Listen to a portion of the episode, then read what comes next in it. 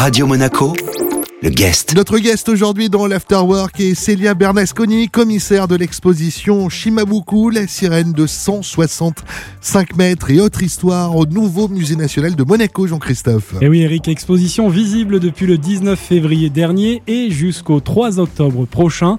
Célia Bernasconi, d'abord, qui est Shimabuku et pourquoi lui ouvrir les portes du musée? Pourquoi le mettre à l'honneur? Alors Shimabuku est un artiste euh, japonais qui est un artiste important de la scène euh, internationale que j'ai rencontré il y a quelques années à Monaco, qui rêvait de faire un projet ici, qui a beaucoup aimé euh, à la fois le paysage ici, la côte méditerranéenne, qui lui rappelait étrangement euh, sa côte natale autour de Kobe, et puis dont les préoccupations dans le projet répondaient aussi à une envie de notre part de travailler avec des artistes internationaux, et puis de questionner aussi euh, finalement euh, notre patrimoine ici, notre environnement, notre cadre de vie, avec euh, sa propre vision des choses. C'est un artiste qui a beaucoup voyagé, qui a produit des œuvres ici à Monaco aussi C'est ça, c'est un artiste qui voyage énormément et donc voyage en fait fait partie de son projet qui est un projet poétique d'ensemble qui euh, convie à la fois la littérature, le récit de voyage, la photographie, la vidéo, l'installation. Et ce voyage est à la fois un mode d'action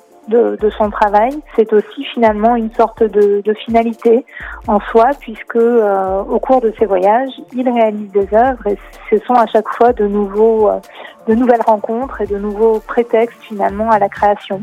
Et à Monaco, effectivement, endroit donc qu'il a choisi, hein, qui lui plaisait particulièrement, il a produit plusieurs nouvelles œuvres qui sont inédites euh, montrées à la Villa Paloma. Notre guest aujourd'hui dans l'Afterwork est Célia Bernasconi, commissaire de l'exposition Shimabuku, la sirène de 165 mètres et autre histoire qui se déroule au nouveau musée national de Monaco.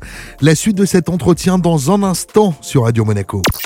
Radio Monaco, le guest. Le guest de retour dans votre afterwork avec Célia Bernasconi, Jean-Christophe. Oui, qui est commissaire d'une exposition à découvrir en ce moment au nouveau musée national de Monaco. Ça s'appelle Shimabuku, la sirène de 165 mètres et autre histoire.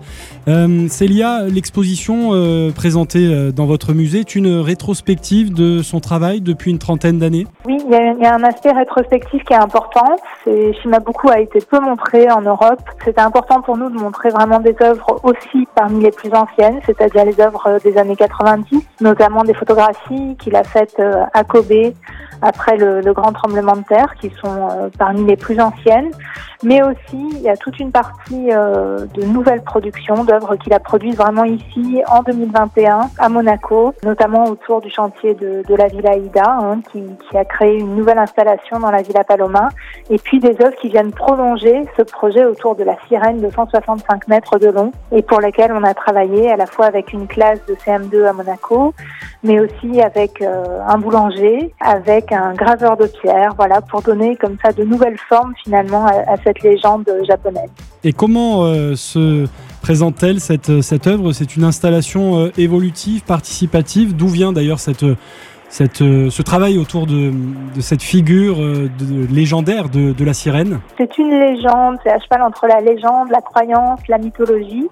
Euh, c'est une histoire qu'il a trouvée, lui, dans un temple au Japon, à Fukuoka, un petit temple que, que l'on peut visiter, euh, qui est dédié à cette sirène géante, donc de 165 mètres de long, qui se serait échouée sur la côte japonaise au XIIIe siècle. Shimabuku a décidé de voyager avec cette histoire et cette sirène géante, finalement, lui permet de relier les continents, de relier différents peuples, différentes personnes, mais aussi différentes espèces. Et donc, il est, il est venu la proposer comme ça. Il l'expose généralement en, en, bord de mer. Donc, l'installation euh, en question, je voyage avec une sirène de 165 mètres, est en fait le point de départ de cette exposition. Absolument. Cette histoire, c'est le point de départ.